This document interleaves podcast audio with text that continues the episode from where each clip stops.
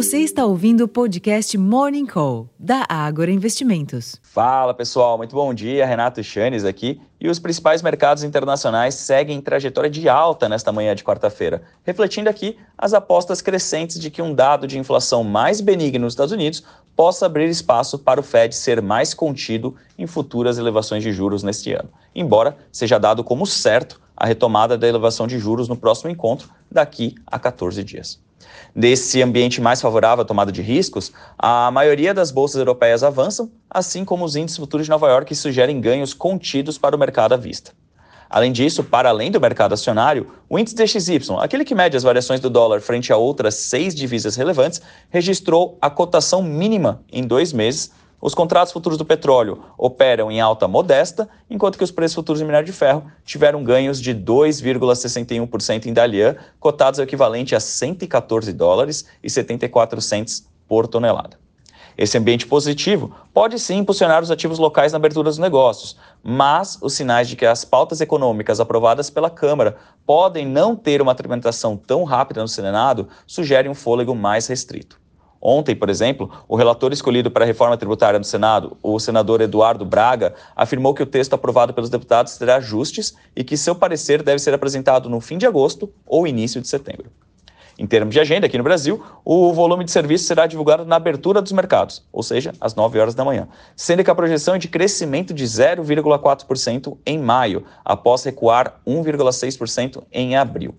Entre os eventos da sessão, os novos diretores do Banco Central, o Gabriel Galípolo, da Política Monetária, e o Ailton Aquino, da Fiscalização, tomam posse em cerimônia fechada à imprensa, enquanto que o ministro da Fazenda, Fernando Haddad, participa da reunião extraordinária do Conselho de Administração da Itaipu, isso ao meio-dia. Nos Estados Unidos, o dado de inflação ao consumidor, o CPI, em junho, é o grande destaque do dia, conhecido ainda antes da abertura dos negócios, às 9h30 da manhã. Para o dado, as projeções apontam alta de 3,1% na leitura anual em junho, representando uma desaceleração dos 4% registrados em maio. Já o núcleo da inflação deverá desacelerar de 5,3% para 5% no mesmo período, ainda com sinais de pressões inflacionárias fortes no setor de serviços. Posteriormente, a publicação do livro bege do Fed às 3 horas da tarde também deve atrair, deve atrair a atenção dos investidores. Entre os eventos, quatro dirigentes do Fed discursam hoje. O Thomas Barkin, de Richmond, às 9h30 da manhã, o Neil Kashkari, de Minneapolis, às 10h45 da manhã, Rafael Bostic, de Atlanta, às 2 horas da tarde, e Loretta Mester, de Cleveland, às 5 horas da tarde.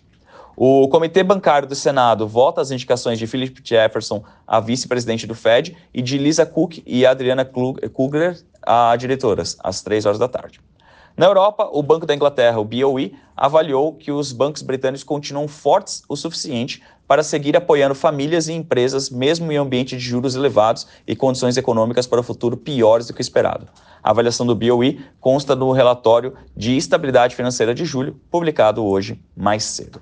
Bom, pessoal, acredito que por um resumo macro esse aqui seja um bom início para a nossa sessão. Eu faço aqui o convite de sempre. Acesse nosso relatório Abertura de Mercado, já disponível no Agro Insights, onde abordamos outros fatores além dos mercados acionários. Também falamos de frente corporativa, agenda econômica, agenda de resultados e também indicações de análise gráfica. Eu vou ficando por aqui, desejando a todos um excelente dia, uma ótima sessão e até a próxima. Tchau, tchau.